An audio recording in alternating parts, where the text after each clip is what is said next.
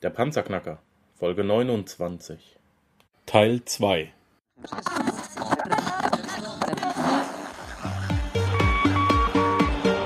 Hallo zusammen, ich bin Markus, willkommen beim Panzerknacker Podcast. Lass uns loslegen. Wenn du mich zum ersten Mal hörst, danke ich dir fürs Kommen. Wir reden hier über Geld, das erforderliche Mindset, finanzielle Freiheit und alles, was dazugehört. Und jetzt lass uns in die Show starten. Ich muss auf etwas zurückkommen, das du vorhin gesagt hast. Das ist mir jetzt nicht aus dem Kopf gegangen. Äh, mal ganz ehrlich. Ähm, Polizeihauptmeister ist gehobener Dienst. Äh, nein, gibt's Höherer. auch jetzt da eine nette, ne, äh, nee, eine nette Story, aber das ist mittler, äh, mittlerer Mit- Dienst. Mittlerer Dienst. Ähm, vergleichbar mit dem Feldwebel bei der Bundeswehr. Ähm, äh, also es ist nicht niedrig, ja, aber äh, ähm, es geht auch noch höher. Also es ist noch, noch nicht Offizier. Ähm, pass auf. Dieses Bild, ich habe halt das Klischee. äh, Da kommt der, ich, ich will dich nicht klein nennen, äh, das, es ist nur das Klischee. Da kommt der kleine Polizeibeamte mit einer Rolex an der Hand und hat auf einmal zwei, drei, fünf Wohnimmobilien. Vermutest du oder haben sie es auch offen schon geäußert, ob das alles mit legalen Mitteln vor sich geht? Also im Spaß mit Sicherheit natürlich unter Kollegen, aber die, die es interessiert, die fragen, äh, fragen näher nach und also Ja. das kann man ja belegen, dass da nichts Illegales dahinter ist, das wäre ja schlimm. ja, schon klar, aber. Und aber es hat natürlich auch Neid geschürt, also habe ich auch erfahren. Also Oh, okay, Deswegen, obwohl ich das nie jetzt irgendwie, hey Leute, schaut mal, wenn dann hat's einer bemerkt, gut, vielleicht hat er es weitererzählt, es gibt auch ein paar Uhrensammler bei der Polizei, aber natürlich, mein, man kann es auch dann, wie gesagt, sehr entspannt sehen, wenn man eine gewisse finanzielle Freiheit hat. Also ich habe den Dienstgrad, mir ging's im mittleren Dienst immer super. Äh, Ich habe den Hauptmeister, ich glaube, mit 27 gehabt, also sehr, sehr schnell. Und ich hätte letztes Jahr war halt bei mir die Entscheidung, äh, Christian, Beurteilung war super, Förderprogramm beendet, wie schaut's aus, gehobener Dienst? Und dann habe ich, bin ich mal in mich gegangen, dann war klar, okay, zwei Jahre studieren äh, für vielleicht 200 Euro netto mehr im Monat. Ich war dann schon bei der Kriminalpolizei, ist eigentlich Kriminalhauptmeister und hätte dann denselben Job gemacht nach diesen zwei Jahren Studium, hätte auch erstmal dieselbe Besoldungsstufe gehabt und wäre zwei Jahre ausgeklinkt gewesen aus dem, was mir Spaß macht, mit Immobilien beschäftigen, von der Familie. Wir kriegen jetzt dann unser drittes Kind nächsten Monat. Herzlichen Äh, wo- Glückwunsch. Ja, vielen Dank. Und für, für, für das, dass ich halt im Hamsterrad immer, ja, immer weiter drin gewesen wäre. Also äh, am Anfang war das noch anders. Man wird immer drauf gepolt. Man, äh, der Aufstieg ist, ist wichtig, ist wichtig. Dann wird man halt auch gefördert, wenn man, wenn man seine Sache ganz gut macht. Und ja, und dann war halt bei mir so, dass ich gesagt habe, nö, ich, ich, nö, keine Lust, mache ich nicht. Also das ist jetzt nicht weit verbreitet im Beamtentum, dass man das ablehnt. Also das war schon mal natürlich sehr verwirrend. Und dann sage ich natürlich zum hochdekorierten älteren Kollegen und übrigens äh, Teilzeit mache ich jetzt auch. Was? Wie? Äh, äh. Okay, also das kam dann nicht überall gut an, dass ich mir jetzt rausnehme, damit mit 30 Leute, ich mache keinen Aufstieg, weil ich sehe jetzt da keinen so einen großen Sinn dahinter und überhaupt so mache ich dann Teilzeit, zwei, drei Tage die Woche. Mir macht's ja irgendwo Spaß, aber ich wäre doch gern lieber vier Tage daheim. Äh, ja, kann. Also nicht einen Tag frei nehmen, sondern nur einen Tag arbeiten. Ja. Ja. Richtig geil. Ganz ehrlich, was für ein Gefühl war das? Super, total befreiend. Ich, ich dachte mir schon, vielleicht bereue ich es mal kurz drauf. Ich habe es bis jetzt noch keinen Moment bereut, das abgelehnt zu haben. Ähm, und ich genieße natürlich die, die Zeit daheim. Also es, es ging bei uns nie drum, natürlich ab und zu, hey, der Großgrundbesitzer, der Immobilienmillionär, ja, Pustekuchen. Es geht ja nicht drum, dass man da Geld am Konto hat. Da bringt's ja einem nichts. Uns geht's wirklich drum, einfach Freizeit kaufen zu können. Und meine Frau arbeitet, hat jetzt die letzten vier Jahre, glaube ich, mal ein halbes Jahr gearbeitet, zwischen zwei Schwangerschaften das geht. Das Auto in der Garage ist abbezahlt. Wir wohnen im eigenen äh, Häuschen. Und wir haben, wir leben jetzt auch nicht in Saus und Braus, also ich, ich fahre jetzt da nicht irgendwo mit, mit dem Porsche äh, umher. Aber uns geht's gut. Wir haben den Lebensstandard trotz der Kids, die unheimlich teuer sind, du weißt das, mhm. äh, haben wir unseren Lebensstandard noch, noch nicht senken müssen. Und das ist, ist einfach ein unheimlich tolles Gefühl. Und wenn ich am Montag, am Montag wird mir das immer am meisten bewusst. Wir sind ja 2000, Ende 2014 haben wir das eigengenutzte Haus da hier in Landshut gekauft, sind wir rausgezogen und war halt ich, egal ob Zug oder, oder Auto, war ich halt von Haustür zu Haustür nach München. Ich liebe München nach wie vor. Wir haben da drei Wohnungen und waren wunderschöne Jahre dort.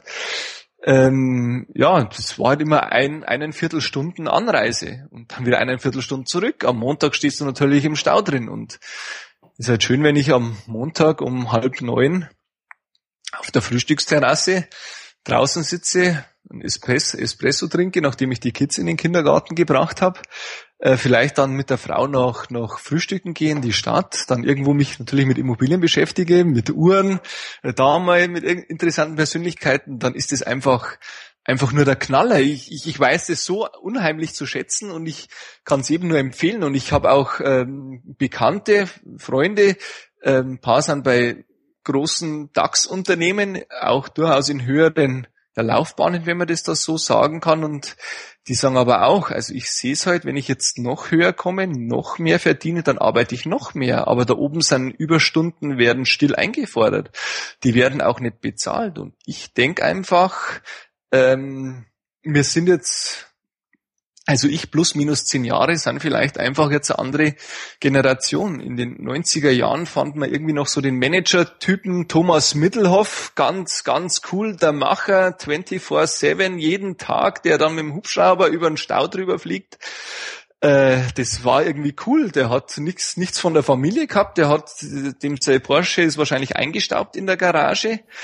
ähm, und ob der jetzt glücklich ist oder diese ganzen Manager-Typen und viele sagen ja dann, äh, selbst Steve Jobs hat an seinem Sterbebett nochmal über alles nachgedacht. Ich habe gelesen, was er gesagt hat. Ja. ja, eben. Und also ich ich denke, da da wird man nicht glücklich. Es es geht ja drum im Leben. Äh, das hat man der, der, der Dr. Tyson, also nicht der Boxer der Tyson, sondern der Astrophysiker, hat er auch mal gesagt, als er ein kleines Kind gefragt hat, was ist denn der Sinn des Lebens? Dann hat er kurz gefragt, äh, kurz überlegt und dann hat er gesagt, ja, so gesehen, also sinngemäß gibt's den nicht, sondern den Sinn deines Lebens verleihst du ihm. Und das war eigentlich, und ich finde, der hat vollkommen recht. Und für mich besteht halt wirklich der Sinn darin, äh, viel Zeit mit der Familie, mit Hobbys, mit irgendwas, was Spaß macht, was Energie bringt und nicht zehrt, verbringen zu können. Und da waren Immobilien also unheimlich tolles Mittel, nicht nur bei mir, bei vielen anderen auch. Äh, das mit den Uhren, also ich habe immer eine schöne Uhr am Handgelenk und weiß, ich, die verliert nicht an Wert äh, in den seltensten Fällen eine Rolex, weil ich habe nur noch eine. Als wir unser eigen genutztes Haus gekauft haben, äh, habe ich meine Uhrensammlung liquidiert. Also das ist war wirklich Vermögenswert, den wir dann auch wieder eingesetzt haben, so traurig mich das auch gestimmt hat, meine Frau nicht. Aber so, so muss man das einfach sehen und also ich kann es nur jedem empfehlen, wirklich passives Einkommen da ein bisschen zu schauen und Immobilien sind ein ganz probates Mittel und auch mit Uhren kann man ganz nette Sachen anstellen. Aber ähm, um es festzuhalten, ähm, vom Herz bist du Uhrensammler, vom Verstand bist du Uhreninvestor. Punkt eins. Also das, das, kann, das kombinierst du schon so ein bisschen, ne? Genau, das, das ist absolutes Uhrenhobby. In der Regel, wenn ich ein, in München bin, dann schaue ich mal bei so einem älteren Herrn vorbei, der ist jetzt gerade in Pension gegangen, kein Polizist. Und dann sitzt man am Vormittag auf seiner Frühstücksterrasse, jeder nimmt ein paar Uhren mit, dann wird da ein, zwei Stunden geratscht und dann gehen wir wieder, gehen wir wieder auseinander. Also das ist Investment und Hobby zugleich. Schön. Und deswegen glaube ich, äh, macht's auch immer und nach wie vor Spaß. Ja, ähm, ich bin parallel dazu natürlich, wenn du, als du jetzt diese, diese Rolex-Marken gesagt hast, bin ich ins Internet gegangen. Ich habe die jetzt auf dem Monitor auf. Ähm, Stichwort die Leopardenlilly von Rolex. Um Gottes Willen. Das, ich danke. das ist die. Meine lieben Panzerknacker, geht auf Google und gebt mal ein Rolex Leopardenlilly. Ich weiß nicht, wie teuer sie ist. Sie wird nicht günstig sein, aber okay. das ist das hässlichste Ding, das ich in meinem ganzen Leben gesehen habe. ja, es, es, es gibt schon ein paar hässliche Modelle, aber die, die ist also mit Sicherheit ganz vorne mit dabei. Da muss man schon ein gehöriges Maß an Extrovertiertheit und einfach Entrücktheit vom Alltag an den Tag legen, dass man die wirklich entspannt tragen kann. Also da kennst, wird's auslassen. Kennst du den Mannheimer Komiker, den Türken mit den langen Haaren? Ähm, wie heißt er? Äh, äh ja, der äh, Bülent. Äh, Bülent Ceylan. Ja. Äh, Bülent, wenn du das hörst, viele Grüße. Ich bin Heidelberger, du Monomer. Hallo. Ähm, küsse dir die Füße, alles gut. Und der stellt ja immer so eine, so eine, so eine Pelzverkäuferin da. Wie heißt die? Weiß nicht, da, da macht er seine Stimme hoch, Pelzverkäuferin. Ja, ich weiß, was du meinst, ja. Ich, ich habe die Uhr gesehen und habe den Bülent Ceylan vor mir gesehen. Ähm, ja, eins zu eins, das wäre wahrscheinlich ein möglicher Kunde für diese Uhr. Aber du siehst, auch ich habe jetzt schon Spaß an dem Thema. Kein Wissen, aber vielleicht ist es ja für den einen oder anderen Panzerknacker was. Darf man sich gern sicherlich auch mit dir über das Thema unterhalten, oder? Äh, logisch, da, da kann ich auch ein paar andere Leute noch verweisen, da kann man sich mal zusammensetzen, drüber skypen. Äh, ganz, ganz spannend. Es gibt ein paar Jungs, die ich kenne, die machen mittlerweile so ein, so ein Videoblog ab und zu dazu, ein paar Sammler. Also gerne jederzeit natürlich. Cool, mal gucken, wie lange es dauert, bis ich meine erste. Ich hätte, ich hätte nie gedacht, dass ich eine Rolex irgendwann am Handgelenk habe, aber jetzt macht es gar keinen Sinn, keine zu haben, wenn ich doch schon eine Uhr trage. Ich habe eine Eben. relativ teure Uhr, also sie ist, sie ist nicht billig, aber was ist das? So eine, so eine Diesel, die habe ich mir schenken lassen. Es ist ein Geschenk, deswegen werde ich die äh, von, von meiner, von meiner Freundin, von meiner äh, Lebensgefährtin, deswegen werde ich die immer in Ehren halten. Aber es ist ganz klar, nach dem, was du jetzt äh, erzählt hast, der Wert ist nicht mehr da, den sie mal hatte. Ähm, wird auch genau. wahrscheinlich nicht mehr kommen. Und deswegen, rein vom Logischen her und von meinem, von meinem Businessverstand her, macht es keinen Sinn, keine Rolex zu tragen. Genau, oder eine andere Uhr mit einer ähnlichen Wertstabilität gibt's auch schon im dreistelligen Bereich. Und was, was mir halt ab und zu zugute kommt, wobei, wie gesagt, die, die habe ich selten an, das war einfach die erste Rolex, eigentlich eine Low-Cost-Rolex für ein ganz 1000 und ein paar zerquetschte, ich glaube 1011 Euro bei Ebay. Aber das war einfach die erste, deswegen bleibt die für immer und wird mal weiter vererbt.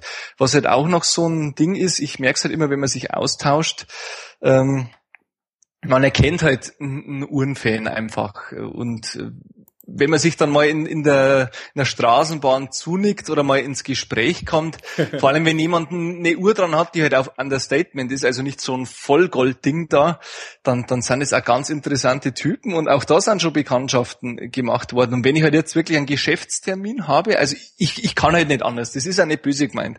Ich, ich schaue halt automatisch aufs Handgelenk und wenn jetzt mir beispielsweise einer sagt, er ist jetzt brutal hier und da unterwegs und das und vermögend und bla und überhaupt und dann hat er halt eine keine Ahnung, 40 Euro Casio-Uhr dran, dann, dann entspricht es nicht dem Auftreten. Natürlich kann das sein, ich kenne auch Leute, die Millionäre, die haben gut gar keine Uhr oder denen ist es wurscht, was sie dran haben.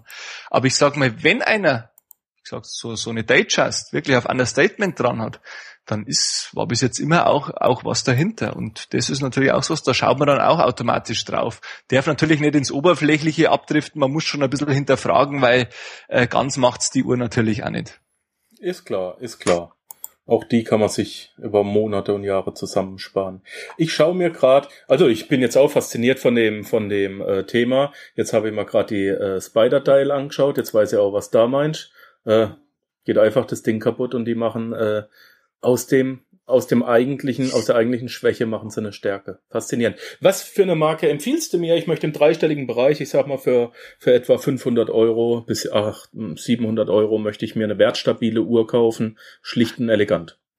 Dann Mainstream-mäßig wäre es jetzt einfach Omega. Omega gibt Seamaster-Modelle zum Beispiel in dem Bereich, kann man sich einlegen, lesen Automatik wie auch Handaufzug. Hauptsache mechanisch. Also wenn Batterie drin ist, dann ist es nix. Also äh, Batterienuhren ist auch interessant. Eine Batterieuhr, noch die, die, die, das günstigste Batteriewerk, das vielleicht einen Cent kostet im Einkauf, ist immer noch präziser als eine Rolex, die, die autom automatisch ist oder einfach mechanisch. Also das ist schon interessant, das, das muss man auch das wissen. Das muss man festhalten, ne? Okay. Ja, aber dafür steht da natürlich unheimlich viel ja, Baukunst dahinter. Und wenn man halt weiß und mich fasziniert es einfach und begeistert es, wenn da die Uhrmacher in teilweise tagelanger Arbeit so ein Werk zusammengebaut haben, von mir aus auch stundenlanger Arbeit, wenn es nicht so kompliziert ist dann hat es einfach, das Wert ist einfach was wert. Im mhm. Gegensatz einfach zu diesem Batteriewerk. Wobei natürlich, Rolex hat es auch mal verspätet versucht, auf diesen Quarzzug, also Quarzwerk ist immer ein Batteriewerk, aufzuspringen und hat die Oyster-Quarz rausgebracht. Also Oyster-Gehäuse, Auster, wasserdicht. Die erste wasserdichte Uhr für die Tiefe war, war eine Rolex Oyster im Austerngehäuse mhm. praktisch. Und äh, dann haben sie die Oyster-Quarz rausgebracht. War natürlich ein Reinfall, wollte keiner ja, jetzt natürlich gesucht, weil es nicht ganz so viele davon gab wie von den anderen. Also eigentlich zu spät gekommen und jetzt ist, ist es doch eine, eine, ein gesuchtes Modell. Aber wie gesagt, also Omega bekommt man viel fürs Geld und da, wo ich gerade mein, mein Geld investiere, wenn ich halt mal wieder äh, vielleicht mal 200, 500 Euro übrig habe, Citizen. Jetzt werden natürlich sagen, oh, Was? Citizen, Citizen, Casio, keine Ahnung, so ein Zeug aus Fernost. Also man muss halt wissen, Citizen ist der weltgrößte Uhrenhersteller oder die weltgrößte Watch Company äh, mit ein paar Tochtermarken. Das ist mal nicht verkehrt. Und Citizen hat in den 50er, 60er, 70er Jahren unheimlich tolle Modelle rausgebracht. Sei es jetzt Chronographen, also für den Rennsport, Taucheruhren, äh, auch Vollkalenderuhren, also dass er das mechanische Werk mir anzeigt, das Datum, den Wochentag, den Monat, natürlich Uhrzeit. Und das glaubt man eigentlich gar nicht. Und die sind wirklich selten. Man kann auch auf der Gehäuserückseite genau ablesen bei einer Citizen, was ganz nett ist. Zum Beispiel, das ist die 347. Uhr, die im April 1962 hergestellt worden ist. Wow. Dann hat man irgendwo so einen Überblick, wenn man da ein bisschen in den Foren schaut, wie viele Uhren hat man damals überhaupt produziert, wie viele werden es von dem Modell gewesen sein. Und da gibt's halt auch bestimmte Modelle, da gibt's auch Chronometer, also die wirklich hochwertige Werke haben, wie diesen oder diesen Vollkalender. Und da zahle ich halt, also ich sag nicht mal das Werk. Und das ist günstiger, gibt's eigentlich fast nicht dafür. Und auch Citizen hat jetzt so seit einem Jahr, mittlerweile gibt's ein paar Online-Seiten, Online-Blogs drüber, also auch Citizen wird jetzt teurer. Natürlich, wenn jetzt eine 200 Euro Citizen 10% an Wert gewinnt, dann sind's 20 Euro, da kann man immer noch investieren, da kann man nicht viel, viel verkehrt machen. Ähm, und wenn ich jetzt da 10 davon habe, ja, dann wird's vielleicht auch wieder interessant. Natürlich gibt's auch Citizen-Modelle, die gehen knapp an die 1000 und es gibt auch welche, die sind mehrere tausend. Mhm. Also das gibt's auch bei den ganz Alten. Viele waren ist äh, Japanese Domestic Market eigentlich nur in Japan verfügbar, haben aber viele auch schon den Weg zu uns gefunden. Und Citizen Calendar Watch, eben aus den 50ern mit diesem Vollkalender oder so Jet-Modelle mit ganz einem besonderen Rotor innen drin. Das, das sind gesuchte Modelle, auch die Chronometer. Record Master ist so ein Chronograph. Und da macht man mit Sicherheit nichts verkehrt, wenn man wenn man da jetzt einkauft, ist natürlich noch mehr Unterstatement, als es jemals mit einer auch schon ja, äh, nicht so auffälligen Rolex wäre. Jemand, der Uhrensammler ist, der findet es trotzdem genauso cool und ist halt wirklich bezahlbar. Ja. Ist auch interessant. Ähm, du hast mir, als wir, als wir ähm, letztes Mal miteinander telefoniert haben, hast du mir gesagt, das ist noch eine Sache ganz, ganz wichtig, wenn du so eine alte Uhr hast oder wenn jemand so eine alte Uhr hat und die ähm, vielleicht geerbt hat und so weiter und würde jetzt auf die Idee kommen, Mensch, da ist die Krone abgebrochen, äh, es tut irgendwie nichts, bloß nicht befummeln das Ding und reparieren lassen, richtig? Ja, das war auch wieder auf Rolex vor allem bezogen auch, auch interessant. Also die alten, nehmen wir mal die, die Submariner. Submariner ist die Rolex, James Bond, äh, James Bond hat die ein paar Mal getragen und ein paar andere auch. Ich schaue. Und, Moment.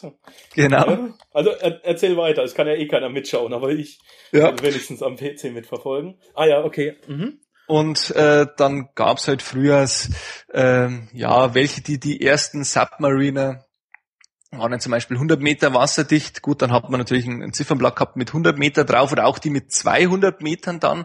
Dann gab es verschiedene Versionen. Ein Chapter Ring, da ist so ein Ring nochmal auf dem Ziffernblatt drauf gedrückt, gedruckt oder sogenanntes Guild-Teil. Da sieht man goldene Schrift, wobei man die goldene Schrift nicht draufgebracht hat, sondern so ein Negativdruck und dann hat irgendwie das Ziffernblatt äh, diese Unterschicht reagiert, dann schaut's golden aus. Und die hat man immer nur kurzzeitig produziert. Und dann gibt's halt Leute, eigentlich so die Geiz ist geil Mentalität oder die eigentlich nicht viel dafür, dafür übrig hatten. Dann ging sie nicht mehr, dann ist sie irgendwo verschwunden, bevor man sie repariert. Und die haben eigentlich alles richtig gemacht, denn wenn man eine Rolex zum Service bringt, dann wird, wenn man es direkt bei, bei, Rolex einschickt, dann wird äh, ganz oft das Ziffernblatt einfach getauscht. Und jedes Serviceblatt wiederum ist dann nicht ganz zeitidentisch mit der Uhr, nicht der ursprüngliche Auslieferungszustand und kann dann der Service, der eigentlich werterhaltend gemeint ist, kann dann viele tausend Euro kosten. Und insbesondere bei einer Submariner ist, man möchte es kaum glauben, das Ziffernblatt, das mit also wirklich größtem Abstand das Wertvollste. Nicht die Lünette, das Gehäuse, äh, das Werk drin, das Armband. Nein, es ist das Ziffernblatt. Und da kann man natürlich auch ein bisschen was falsch machen, indem man schaut, im Internet, Chrono24 ist so ein Markt und dann gibt's jetzt so eine alte Submariner mit einem Ziffernblatt, das halt sehr selten ist, also auch wieder relativ selten. Und dann kostet die 15.000. Das gibt's. Und dann wird mir eine angeboten oder einer findet eine bei eBay Kleinanzeigen für 5000, die vielleicht 4, ähm, 4, 2 wert ist. Und dann denkt sich der, wow, 5000, die ist ja, bis auf die paar Striche auf dem Ziffernblatt, ist die ja haargenau baugleich, da ein bisschen was abgeglichen, die Daten, die man jetzt so abgleichen kann, die man mitbekommen hat, oh, ist das gleiche Uhrenwerk, ja, die muss ja auch annähernd so viel wert sein. Nee, es geht tatsächlich übers Ziffernblatt.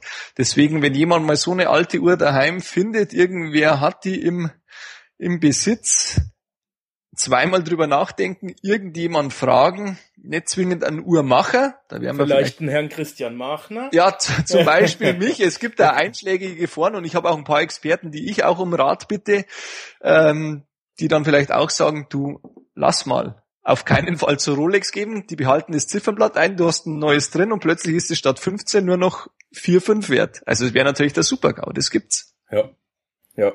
Also da, das, das ist sicherlich äh, eine Sache, die man falsch machen kann. Da äh, wäre wär, wär sehr schade, aber du, ähm, ich habe das schon mal gesagt, ich könnte noch mal fünf Stunden mit dir reden und äh, wir werden es auch wieder machen. Aber wir haben jetzt schon fast eine Stunde voll. Echt? Ja, sag mal. Unglaublich, wie die Zeit vergeht. Ja, mir zwei, du. ähm, es ist mir immer wieder ein Fest. Du merkst, du, du hast mich da auch schon ein bisschen angefixt mit den blöden Dingern hier. Gerne. ähm, ähm, einfach nicht meiner Frau verraten. Einfach nicht meiner Frau verraten, dass es vielleicht jetzt schon wieder was Neues gibt bei mir. ähm, schauen wir mal. Es fasziniert mich. Ich habe vorher nicht gedacht, dass ich mal eine Rolex tragen würde. Warum? Ist ja für mich Kapitalbindung und ist für mich Shishi. Äh, aus dem Cashflow-Spielen ist es für mich ähm, bisher gewesen. Die Schnickschnackkarte, ähm, Geldvernichtung, brauche ich nicht. Ähm, Sehe ich jetzt anders, dafür danke ich dir.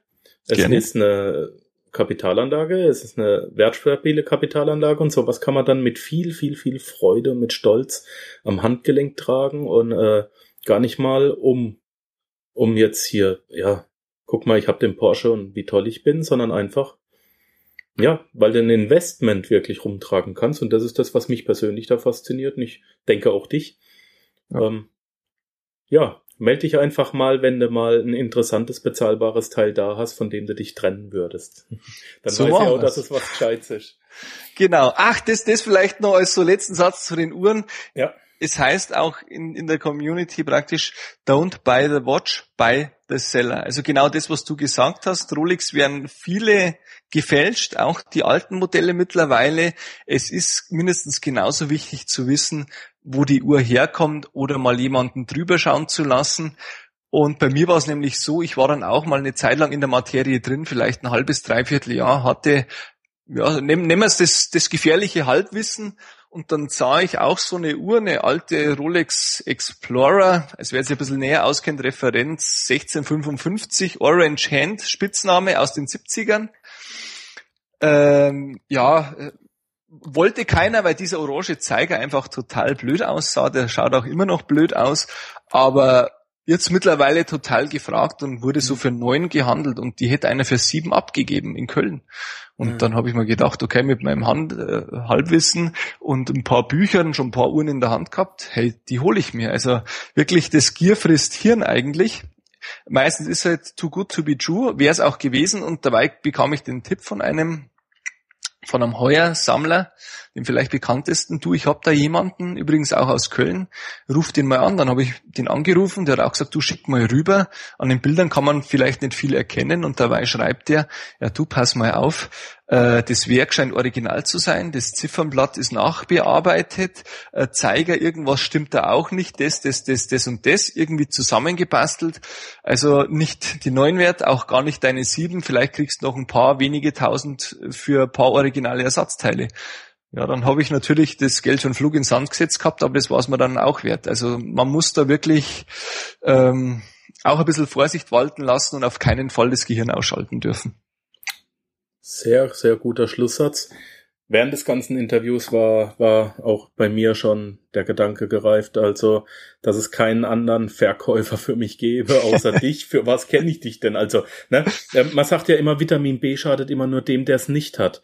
Ja, ähm, es wird immer gesagt, ja Mensch, hast dich hochgeschlafen oder was auch immer. Äh, aber komm, Vitamin B schadet doch immer nur dem, der es nicht hat. Und deswegen bin ich auch so, so froh, dass ich hier so ein tolles Netzwerk aufbauen darf mit dem, mit dem Podcast, dass ich dich kennengelernt habe. Wir haben uns äh, über Alex Fischers Gruppe kennengelernt. Äh, wir haben schon ganz, ganz, ganz tolle Gespräche geführt. Ähm, werden dies auch weiter tun, vielleicht demnächst mal in München im Biergarten. Äh, wenn ich hab's. du jederzeit, ich hab noch lange Freizeit. Das ist das Geile. Ich freue mich auch so drüber. Das ist das Geile. Vor allem, ich kann, ich kann, du bist der Erste, der wirklich der Beweis ist, hey, ich bin kein Makler, hey, ich bin nicht, weißt du, es ist ja. wirklich aus dem, ja, aus dem, aus dem Arbeiterleben, ja. Ähm, also, Polizist ist jetzt schon hoch angesehen und da muss einiges auf dem, auf dem, auf dem Kasten haben, aber er ist nicht der typische äh, Immobilieninvestor dann hinterher. Ich danke genau. dir für deine Zeit. Du bist ein ganz toller, sympathischer Mensch. Und das ist heute auch ganz, ganz toll rübergekommen. 58 Minuten haben wir.